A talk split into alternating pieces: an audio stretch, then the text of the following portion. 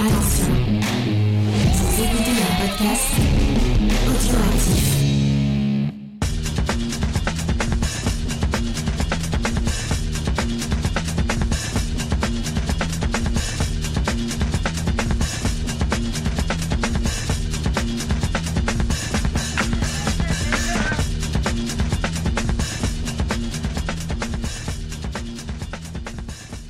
Bonjour à tous et bienvenue dans le podcast des réfracteurs. Je suis Spike pour mener les débats comme d'habitude et, aujourd'hui c'est un podcast Ciné Club. Une fois de plus, comme toutes les semaines, on reprend notre rythme hebdomadaire.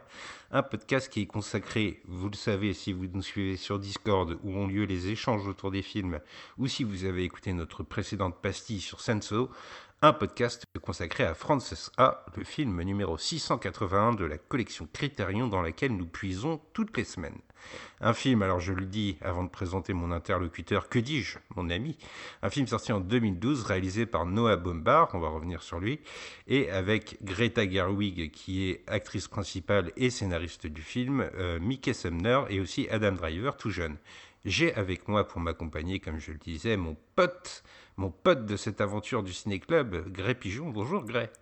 Salut Spike, ouais, un super film Française A ou pas? On va voir.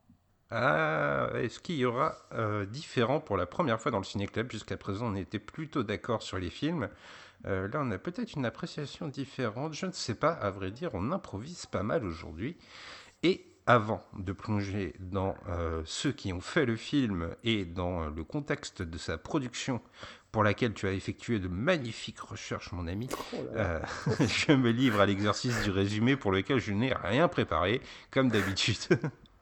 Et donc, euh, en fait, c'est assez simple. Frances A, c'est l'histoire de Frances, euh, qui est une euh, jeune femme dans la vingtaine, on, imagine, une New-Yorkaise qui est une danseuse, mais dont on sent que les rêves de gloire dans la carrière artistique sont sur le point de s'éteindre.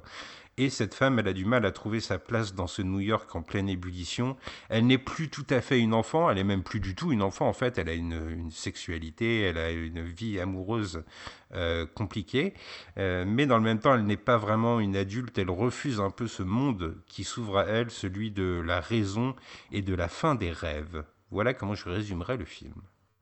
Ouais, t'es déjà un petit peu plongé dans l'analyse là, je trouve, mais c'est vrai que c'est un peu ça. Je suis d'accord. Après, il y a plein il y a plein il y a plein de choses dans le film, et en même temps, il n'y a pas grand chose. C'est assez compliqué à résumer, hein, parce que c'est plus une chronique qu'une histoire vraiment euh, euh, qu'on suivrait d'un point A à un point B. Hein. Ouais, je pense que tu as raison. Soit on en dit beaucoup, soit on n'en dit pas du tout, en fait, euh, pour résumer ce film. Euh, c'est euh, quelque chose de très léger. Enfin, on va, on va y revenir dans l'analyse, tu as raison. J'ai un peu dévoilé les axes de notre pensée. Mais avant de plonger dans l'analyse, euh, quelques anecdotes pour nos auditeurs, et notamment sur Noah Bombard, dont je ne sais toujours pas si je prononce correctement le nom. Tu vas peut-être me reprendre, pour lequel tu as effectué tes recherches. J'en ai aucune idée de comment on prononce son nom. Moi, j'aurais dit Bombach, mais, euh, mais t'as probablement raison. Euh, alors, il est né en 69, euh, ce qui, au moment de la sortie du film, lui fait à peu près euh, un petit peu plus de 40 ans. Il est donc, il est plus âgé que Greta Gerwig. Euh, c'est, à, à mentionner parce qu'ils sont effectivement en couple à l'époque du, du tournage du film. Ils sont toujours d'ailleurs. Alors lui, c'est un pur, un pur New-Yorkais. Hein. Il est né à Brooklyn et c'est, il est issu d'une famille vraiment euh, artistique, euh, dirons-nous. hein. Son père, euh, son père, il écrivait, il écrivait des romans et en même temps, il était critique de cinéma. Et sa mère, elle était critique de cinéma et en même temps, elle écrivait des romans. Euh, donc tu tu vois, il est vraiment issu d'une famille très euh, très artistique. Il, il grandit dans dans ce milieu-là avec euh, avec ses, ses trois frères et sœurs. Euh, par contre, sa son enfance, ça va pas être très heureuse euh, parce que ses parents vont vont divorcer. Ça va beaucoup le marquer. Euh, tant et si bien qu'il en fera un film d'ailleurs. Euh, alors le titre français, je ne me souviens plus, mais le titre en anglais c'était The Squid and the Whale. Alors, Euh, le qu'est-ce- titre français, c'est, euh, je ne me souviens plus du nom de famille, mais c'est euh, les, le nom Les, de les famille se sépare. Les Bergman se séparent, voilà, exactement. C'est ça, ouais. Et euh, bon, bon, ça c'est son film. En tout cas, moi, c'est le film par lequel j'ai, je suis rentré dans l'univers de Noah Baumbach. Je vais, je vais le prononcer comme toi. à l'allemande. voilà. il, il a fait. bah, alors c'est un nom d'origine juive. hein. Son père était juif. euh, il est toujours d'ailleurs, je pense. Alors que sa mère, elle, était protestante. Euh, et euh, alors, mais c'est pas son premier film. hein. Il a fait, euh, il a fait d'autres films avant, des films typiquement new-yorkais, dans lequel il, notamment son premier film, dont le titre est Kicking and Screaming, qui revenait sur des, des, jeunes, quatre jeunes garçons qui ont qui ont du mal à rentrer dans l'âge adulte. C'est un petit peu un petit peu Francesa avant avant l'heure, mais là c'était sa vie à lui. Hein. Il y avait notamment dans ce film-là Josh Hamilton. Ah euh, et euh, donc c'est un film, c'est des films. Euh, il va il va faire ensuite Mr. Jealousy. C'est des films qui vont pas rencontrer un succès énorme, hein, on va pas se mentir, mais qui vont se faire, euh, qui vont lui permettre de se faire un nom dans la dans la scène new-yorkaise. Euh, et c'est notamment à ce moment-là qu'il va rencontrer quelqu'un qui va être important pour lui, c'est Wes Anderson, pour lequel il va écrire deux films. La vie aquatique, euh, avec Bill Murray entre, autres, hein, le casting classique des films de, Wes Anderson. et, euh, et un petit peu plus tard, assez, un peu plus récemment, c'est lui qui a scénarisé le, le fantastique Mr. Fox, le film mm. d'animation euh, adapté de Roald Dahl il s'inscrit vraiment dans cette veine, dans cette veine très new-yorkaise euh, du début des années 2000, euh, qui est très inspirée par Woody Allen, évidemment. Euh, je pense que pour ça, c'est une, une référence qui reviendra plusieurs fois dans, dans notre conversation. Et euh, lui aussi, il dit s'inspirer, euh, alors c'est assez marrant, de, de, deux réalisateurs principalement, c'est Jim Jarmusch et, euh, et, Steven Spielberg. Il est, il est un petit peu entre les deux, c'est vrai, hein. ni, ni, ni tout à fait l'un, ni tout à fait l'autre. Oui, bah le, noir et blanc pour Jim Jarmusch, c'est aussi collé au premier film de Jim Jarmusch. Ouais, tout à fait, tout à fait. Euh, alors, il a fait d'autres films, euh, d'autres films entre le Squid and the Whale et Frances A. Hein, parce que Frances A, c'est pas du tout un de ses premiers films, hein, mais il est relativement récent dans sa filmo. Hein, euh, mais il a fait d'autres films avec notamment à chaque fois son égérie du moment. Donc, que ce soit avec Jennifer Jason Leigh, sa, sa femme, qui est dans, dans, la, dans la première partie des années 2000, et ou Greta Gerwig, donc qu'il a rencontré sur le film Greenberg en 2010, euh, dans lequel jouait également euh, Jennifer Jason Leigh, et mmh. qui est devenue donc son, énergie, son égérie dans lequel avec laquelle il va travailler euh, toute, la, toute la décennie 2010, euh, de, Frances, de Greenberg en passant par Francesca, mais jusqu'à euh, White Noise, le dernier film. voilà. Et Barbie. Et Barbie, donc le prochain film qui sortira cette, qui va sortir cette année, donc qu'ils ont qu'ils ont coécrit et que Greta Gerwig va va réaliser. Mais mais donc voilà voilà pour Noah Baumbach qu'il est temps de passer à Greta Gerwig justement. Ouais, bah c'est intéressant d'évoquer sa carrière à l'occasion de ce film de Frances A, parce que comme euh, je le disais un peu plus tôt, à plus d'un titre, euh, le film il est presque autobiographique en fait. Euh, elle est actrice principale, mais elle est aussi scénariste. Et on peut pas nier qu'elle nuise dans son expérience personnelle, ça se voit déjà dans l'âge qu'elle a au moment où elle écrit et où elle tourne le film. Euh, elle a 29 ans, on est en 2012 et on voit très bien qu'elle se transpose dans ce rôle. Et tu vas voir qu'il y a plusieurs traits communs qui vont revenir et qui vont être très liés à la réalité de euh, ce qu'est Greta Gerwig. Alors, on revient un peu en arrière. Greta Gerwig, elle naît, elle, contrairement à Noah Baumbach, euh, très loin de la scène artistique new-yorkaise un peu underground de, que tu nous décrivais et qu'on lui associe aussi aujourd'hui. Elle naît en fait à l'autre bout des États-Unis, en Californie, à Sacramento, euh, de parents qu'on pourrait dire euh, issus des classes moyennes américaines, quand même relativement aisés. Son père, par exemple, est ingénieur et ils ont de quoi euh, lui payer durant ses plus, ses plus jeunes années une étude dans des établissements privés. N'empêche que elle n'est pas dans l'opulence et ses parents et son enfance à Sacramento, c'est un premier élément qui va revenir dans Frances A parce que dans le film, à l'occasion d'un voyage dans sa ville natale le personnage de Frances renoue avec ses parents qui sont joués par, je te le donne dans le mille Gré-Pigeon, les propres parents de Greta Garwick. Ah Alors, assez jeune dans ses années lycéennes, deuxième trait commun avec le film, elle va suivre euh, une formation de danseuse. C'est sa première passion artistique, donc là on rejoint pleinement euh, Frances A. C'est quelque chose qu'elle va poursuivre durant euh, tout son cursus universitaire et c'est un point essentiel du film. C'est son premier mode d'expression artistique avant qu'elle s'oriente vers le cinéma, mais le cinéma, c'est un peu euh, un pis-aller, comme tu aimes le dire et comme euh, j'aime t'emprunter l'expression. Euh, parce qu'en fait, sa première ambition, c'est d'être dramaturge pour le théâtre, mais elle peine vraiment à se faire une place et elle finit en fait par apparaître devant la caméra un peu, pas par dépit, par opportunité on peut dire, mais c'est pas sa première ambition. Et le fait qu'elle devienne scénariste avec Frances A, c'est peut-être une forme d'aboutissement dans ce qu'elle voulait faire en premier lieu, écrire des films, et ce qu'elle fera par la suite plusieurs fois. Euh, il y a une rencontre pour elle aussi qui est assez euh, importante euh, dans, dans, sa carrière artistique, c'est celle avec le, réalisateur Joe Swamberg. C'est avec elle qu'elle fait ses débuts et qu'elle va notamment être pour la première fois co-scénariste d'un film pour Anna Take the en 2007 et elle va renouer avec lui en 2008 pour euh, Night and the Weekends. Euh, mais à l'époque, euh, Greta Gerwig, elle n'est pas du tout épanouie dans ce nouveau rôle dans le monde du cinéma. Elle se dit à l'époque, elle a 25 ans, qu'elle est particulièrement déprimée et qu'elle se sent misérable. Elle, elle n'est vraiment pas dans la plénitude artistique. Et comme tu nous le disais, euh, en 2010, c'est la deuxième rencontre qui va changer sa vie artistique et personnelle, celle avec Noah Baumbach pour Greenberg, euh, le film avec Ben Stiller, qui va lui permettre de euh, tutoyer pour la première fois la gloire, ou en tout cas la gloire critique, avant que ce soit un véritable succès public. Il y a notamment le New York Times qui va lui faire son lot d'éloges. Euh, une autre date importante, et ça c'est quelque chose qui va presque être un, traumatisme en fait pour Greta Gerwig, c'est en 2012, la même année que Frances A, le film qu'elle tourne avec Woody Allen, euh, To Rome with Love. Qui est pas très bon d'ailleurs. Hein. Non, c'est vraiment pas très bon. C'est le meilleur euh, film de Woody Allen. Ouais, c'est vraiment, enfin selon moi, c'est le début des Woody Allen qui sont vraiment pas très intéressants. et au moment où elle tourne le film, euh, c'est certes un secret de polichinelle dans l'industrie, mais on est avant la vague MeToo qui va mettre à mal l'aura de Woody Allen. Euh, donc elle ignore presque que euh, Woody Allen est coupable d'actions répréhensibles par la loi, même s'il n'a pas été condamné. et elle reviendra des années plus tard, après justement l'émergence du mouvement MeToo, pour dire que si elle avait su à l'époque euh, tout ce qu'on reprochait à Woody Allen, elle n'aurait jamais travaillé avec lui, et d'ailleurs elle ne retravaillera jamais avec lui, elle a détesté cette expérience, et c'est quelque chose qu'elle ne reproduira plus, donc tu vois qu'elle est très critique envers lui. Alors que, alors que très clairement, hein, Woody Allen, c'est le, il y a une vraie filiation de la part de Noah Baumbach et de, et de Greta Gerwig dans leur travail sur le, par rapport à ce qu'a été Woody Allen en tout cas.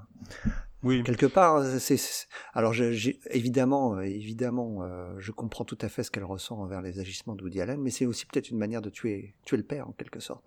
Ouais, en quelque sorte. Même si euh, on, y reviendra peut-être dans l'analyse, euh, c'est vrai que dans l'esthétique, on, peut penser au Manhattan de Woody Allen. Ah, c'est évident, oui. C'est évident, hein, mais j'ai l'impression que le, New York que, nous propose Noah Bombard et euh, Greta Gerwig est quand même plus inscrit euh, dans les rues. Euh, on imagine plus facilement les quartiers de Brooklyn que ceux de Manhattan, en fait. Hein.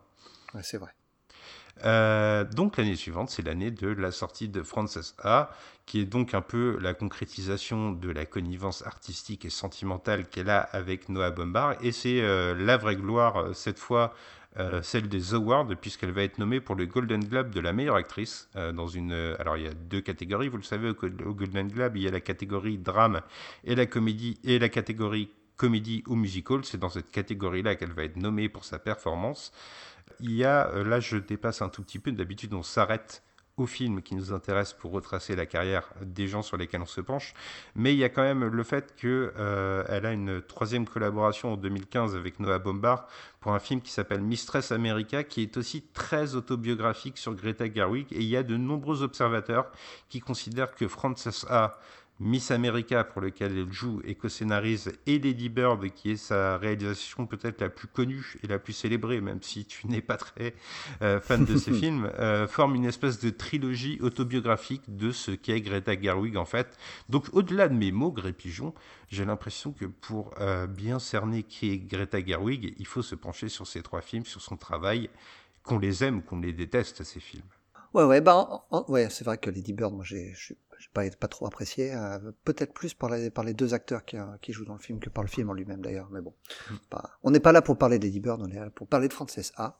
Euh, et notamment donc de, de, de, son tournage et de sa production, qui sont assez atypiques en même temps. Hein. Même si c'est un film indépendant à tout petit budget, la, la, manière dont il s'est fait est assez, assez particulière.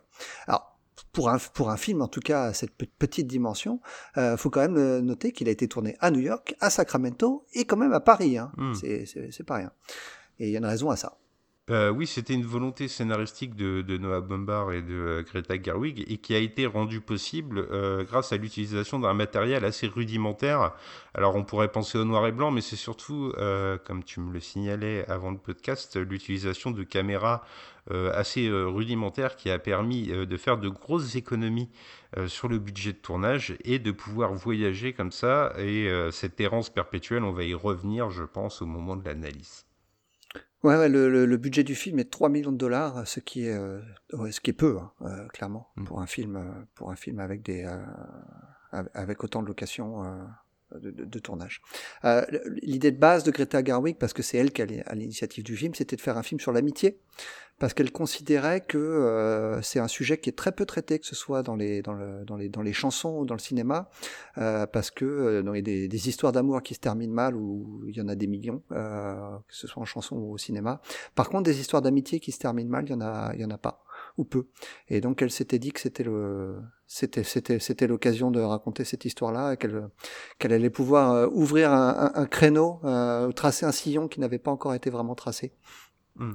Et d'ailleurs, l'écriture du, du, scénario a pas été simple. Ils ont eu, euh, parce que comme, comme on l'a dit tout à l'heure, c'est une suite, c'est une chronique, hein, c'est la, la, la, vie de Frances à travers différentes petites scénettes. Et euh, ils ont écrit beaucoup de scénettes euh, qui n'ont pas été conservées, notamment où on voit tout, tout, un pan de, de la vie de Frances qu'on ne voit pas dans le film, notamment autour de sa famille. Tu as parlé de ses parents qui ont un, un, petit rôle dans le film, et au moment de l'écriture, l'implication des parents était beaucoup plus importante. Et ils ont décidé de se centrer sur vraiment sur elle et sur ses amis, de sa vie à New York, euh, parce que euh, c'était c'était vraiment ce qui était ce qui était intéressant dans, dans ce qu'il voulait raconter. Hmm. Alors en fait, oui, c'est un, un, autre paramètre qui est, qui est intéressant dans, dans ce qu'il voulait faire, c'est que Frances a pile poil l'âge où on, est entre deux choix euh, ou entre deux phases de sa vie. On passe d'un moment de la vie où la famille est ce qui est le plus important à celui où c'est l'amitié qui prend le dessus, avant, que ce, avant de, se, de se créer soi-même sa propre famille. Et donc elle est vraiment à ce, croisement de la vie euh, et elle a du mal à expliquer, à exprimer ce, qu'elle ressent alors qu'elle voit les gens autour d'elle euh, faire, des choix qu'elle n'est pas encore prête à faire. Et eh ben plongeons dans l'analyse parce qu'en plus tu m'as attendu une magnifique euh, perche. Euh, justement, on est dans cet entre-deux âges euh, avec la fin des rêves d'enfance et le début des concessions qu'on fait à l'âge adulte avec, avec Frances A. cette espèce d'équilibre précaire entre ces deux périodes de la vie, c'est quelque chose qui, moi, m'a semblé signifier notamment visuellement dans le film parce que je ne sais pas si tu as noté, mais il y a beaucoup de scènes où Frances est en équilibre. Alors parfois, c'est anodin, elle est en train de, de faire la un peu celle qui arpenterait une poutre, mais sur le rebord des trottoirs, comme pourrait le faire un enfant. On la voit aussi en équilibre près d'une rame de métro. Euh, elle n'est pas encore euh, totalement détachée de ce qui faisait l'enfance et ses rêves, et elle n'est pas prête à euh, lâcher prise et à plonger dans l'âge adulte et dans ses tourments. ouais, je suis, je suis, je suis, je suis d'accord avec toi. Son personnage, il est, il cache un vrai désespoir euh, à tout point de vue, euh, que ce soit professionnel, amoureux, personnel, ou, même euh, le fait qu'elle elle a nulle part où vivre, et tout simplement parce qu'elle n'a pas encore fait le deuil de tous ses rêves de, de, de grandeur. Elle pense encore qu'elle va devenir quelqu'un de très important, de très grand, et elle, est, elle, a, elle a un optimisme teinté de pessimisme, c'est assez étonnant. Comme je le disais, vraiment, on est, on est à la frontière entre deux âges, qui fait qu'elle elle rêve encore de ce qu'elle pourrait être, tout en se rendant compte qu'elle ne le sera jamais. Oui, et d'ailleurs, le film va faire des retours réguliers entre euh, ce qui est euh, des évocations de sa jeunesse. Euh, alors c'est parfois très subtil dans sa manière d'être, c'est parfois beaucoup plus clair dans ce passage qui revient à Sacramento qu'on a évoqué. c'est aussi parfois quelque chose de plus profond. Il y a notamment le fait que Frances, elle est euh, dans la peine au moment de gérer son budget. Euh, on la voit notamment au téléphone avec ses parents demandant euh, une aide financière. Elle n'est pas émancipée en fait, elle a encore presque un, un, cordon ombilical métaphorique. Et elle aperçoit ce monde de l'âge adulte dans d'autres scènes. Elle en est très détachée. Euh, je pense à cette séquence où il est dans un dîner avec des personnes de son âge, mais qui ont fait le choix de la raison et qui expriment en général des, euh, des problèmes liés à leur carrière, alors qu'elle a des réponses euh, très drôles d'ailleurs. Hein. Le film est un film qui reste très drôle. complètement déconnectés de leur réalité. Euh, c'est un film où elle se transforme, elle a besoin de secours, mais elle a besoin en même temps de euh, d'en finir et de se jeter dans la vie. Et c'est un peu comme ça que se conclut le film. On va, on va sans doute spoiler au cours de notre analyse, mais en fait, c'est pas très grave de spoiler Frances A. Il y, a une autre scène qui m'a dans, le même euh, dans le même esprit qui m'a fait rire. C'est celle où elle rompt avec son, son premier petit ami. Euh, en fait, il, lui il lui propose hein, de venir de, de, venir s'installer chez lui, mais on, on sent chez, chez, tous les deux en fait que l'amour n'est pas là, mais qu'il y a un côté pratique. Euh, donc lui, il a, il a passé ce, il a passé ce cap justement de, euh, on, il faut faire des concessions même en amour pour pouvoir vivre une vie d'adulte new-yorkaise. Elle, elle n'est pas encore prête à faire ce, ce, ce pas. Oui, et euh, c'est aussi quelque chose, je pense, qui revient avec euh, ce que tu nous signalais comme étant une des volontés principales de euh, Bombard et de Garwig, c'est de faire du film une histoire d'amitié et cet entre-deux âges et le péril de l'âge adulte, il est très incarné par la meilleure amie de Frances dans le film, qui, elle, fait le choix de la raison, fait un mariage euh, qui est euh, complètement euh, de raison et pas du tout d'affection et qui en est très malheureuse. Et là, il y a une inversion qui est très intéressante dans le film, c'est que au début du long métrage, Frances est montrée ivre après une soirée et l'un de ses colocataires va lui apprendre une technique pour éviter d'avoir la tête qui tourne. Je vous la donne si jamais vous faites des soirées arrosées, c'est de vous allonger dans votre lit et de laisser un pied collé par terre, plié. C'est elle qui va venir au secours de son ami par la suite, parce que son ami est dans le désespoir et au cours d'une soirée consomme un peu trop d'alcool, et elle va lui prodiguer ce geste aussi. Frances A, c'est un peu cette inversion entre ce moment où on est au chevet de quelqu'un et ce moment où cette personne s'émancipe et prodigue cet héritage aux autres. Euh, il faut noter quand même, on le disait pour le contexte de production, que c'est vraiment un film qui est en, perpétuel mouvement. Tout le film est construit sur le fait que Frances euh, navigue de colocation en colocation, mais c'est aussi des choses beaucoup plus lointaines. Comme tu l'as dit, il y a ce Sacramento à l'autre bout de l'Amérique, euh, il y a ce Paris. Euh, ça accentue le fait. Passage à Paris, il est hilarant quand même. Oui, oui, elle passe complètement à côté de cette espèce de d'extase spirituelle que devrait prodiguer Paris parce que euh, elle n'arrive pas à dormir. Euh, elle finit par aller au cinéma pour voir euh, le chapeauté. Donc, c'est quand même la chose la plus épanouissante. tout ce elle trouve une librairie, une librairie vraiment typique dont on s'imagine qu'elle pourra enfin trouver quelque chose. Elle est fermée. on, lui refuse, on lui refuse l'entrée. C'est vraiment le, un rendez-vous manqué. Le seul moment où elle pourrait enfin euh, euh, être à Paris pour, pour, pour ce qu'elle est, hein, c'est-à-dire euh, rencontrer, comment elle s'appelle le personnage de, c'est la fille de Meryl Streep, dont j'ai oublié le, nom du personnage, mais c'est la seule fois, la seule fois où elle entend parler d'elle, c'est quand elle est sur le, sur, le retour vers l'aéroport. Encore une fois, c'est très drôle. Hein. Ouais, c'est un rendez-vous manqué très drôle, perpétuel. C'est ça qui fait véritablement, je trouve, le charme du film, c'est cette espèce d'humour qui est jamais potache, mais qui est toujours très très subtil. Frances, à travers tous ces voyages, toutes ces pérégrinations, on sent qu'elle a encore sa place nulle part. Et en fait, l'épanouissement du film dans son dénouement, ça va être le fait que finalement, la place que doit prendre Frances, c'est pas une place qui est définie par la vie, c'est une place qu'elle doit se créer elle-même à travers son expression artistique euh, favorite, c'est la danse. Mais la danse est aussi associée quand même, euh, une fois de plus, au deuil de ses illusions d'enfant. Elle se rêve pendant un moment danseuse, elle pense qu'elle va pouvoir gagner sa vie comme ça, mais elle va devoir euh, transformer sa vision. Et là, on rejoint peut-être un peu ce qu'est Greta Gerwig. Elle doit faire le, le deuil de son fantasme d'être danseuse pour devenir chorégraphe. Elle n'est plus celle qui incarne la vision des autres, elle est celle qui porte la, la sienne. Et c'est quelque chose qui revient dans la scène de fin du film. Ouais, ben en, fait, pendant tout le film, on va la voir toucher le fond plusieurs fois. à chaque fois, on se dit que ça y est, elle a vraiment touché le fond. Mais non, elle arrive à toujours à faire pire. Euh, mais c'est finalement ça qui va lui permettre euh, toute euh, toutes ces ambitions frustrées euh, qui vont lui permettre de grandir et enfin de réellement s'accomplir. On imagine que vraiment que Greta Gerwig raconte, comme tu l'as dit, hein, sa, sa vie là. Oui, je pense aussi. Et euh, cette scène de fin, c'est une scène que je trouve très belle parce que sur scène, euh, tout le film est résumé en, deux minutes de chorégraphie euh, de, danse moderne. Et en plus, c'est quelque chose qui se livre face à tous les personnages qui ont émaillé le film, les innombrables personnages, avec notamment Adam Driver qui a ce petit rôle qu'on évoquait déjà dès la semaine dernière. Ces gens ont gravité autour de Frances et finalement, face à eux, elle livre la part intime de son être qu'elle leur refusait presque jusqu'à présent. Euh, il faut quand même revenir sur la, la, patte esthétique du film et ce qui fait une partie de son charme. Tu nous en parlais, c'est notamment ce noir et blanc. Ouais, on, pourrait presque penser que le film est français s'il se passait pas à New York. on sent vraiment l'inspiration d'un François Truffaut ou, comme je le disais plus tôt, d'un pour revenir sur une référence américaine, un, Jim Jarmusch des, des, premières années. Hein. C'est, on, sent vraiment que le film est, tourné rapidement, euh, vraiment presque sur l'instant. Il y a une volonté de faire, euh, de faire improviser, alors que tout est très écrit. Hein. Mmh. Euh, les dialogues sont très très très écrits et d'ailleurs le, tournage n'a pas été facile parce que les Garwig et, euh, et Bombach voulaient tenaient absolument à ce que les comédiens suivent le texte à la, virgule près. Hein. On, on, sent que le film a été extrêmement travaillé. Ouais, il y a une, grande sophistication dans les dialogues. On imagine très mal en fait ces échanges dans la vie quotidienne, alors que c'est complètement, euh, on pourrait croire que c'est complètement contraire à l'esprit du film parce que c'est une chronique de la vie quotidienne. Euh, mais en fait, euh, ces dialogues qui sont très élaborés, moi c'est quelque chose que j'ai particulièrement apprécié parce que certes ça offre une certaine déconnexion avec le réel, mais en même temps il y a ce sens de la répartie du bon mot.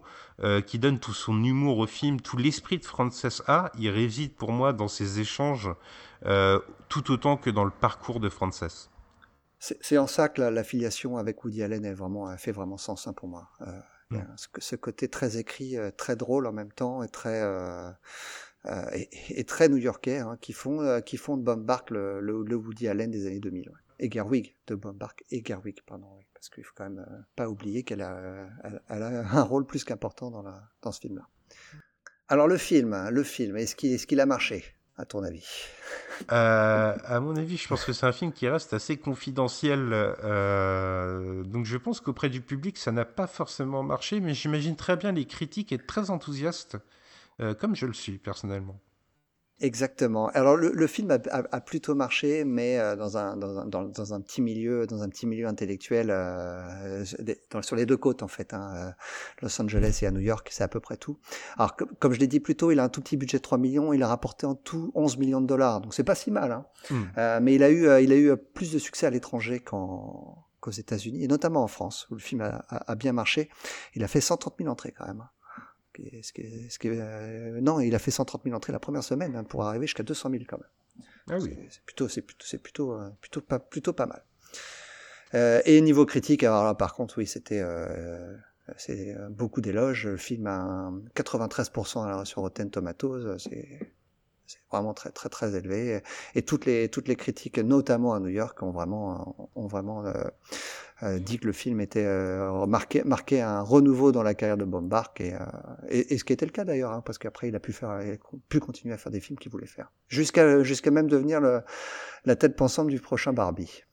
Ouais, là, là là on a du mal à comprendre mais bon voilà. Il faut il faut quand même dire que Bombard a scénarisé Madagascar 3 Oui, c'est quelqu'un capable de, de vrais grands, grands écarts. Tu nous parlais de Fantastic Mr. Fox au début du podcast. Euh, c'est presque le Wes Anderson le plus euh, universel. Il est très inscrit dans son univers, mais c'est quelque chose de très enfantin en même temps. Donc c'est pas si étonnant que ça finalement de voir euh, Bombard alterner entre film grand public et film intimiste, même si euh, effectivement, euh, Barbie, on a tous eu du mal à comprendre ce que lui et Greta Gerwig allaient faire là-dedans, mais on attendra de voir le film pour juger sur, pièce, et il sera peut-être un jour dans la prestigieuse sélection Criterion, et d'ailleurs c'est euh, Pigeon le moment favori de notre podcast, celui que l'on attend tous les deux chaque semaine, celui du tirage au sort. Et oui, donc c'est le moment du tirage au sort. Alors il y a à ce jour 1187 films euh, au compteur de la collection Criterion, et donc le compteur est lancé, et ce sera le numéro 132.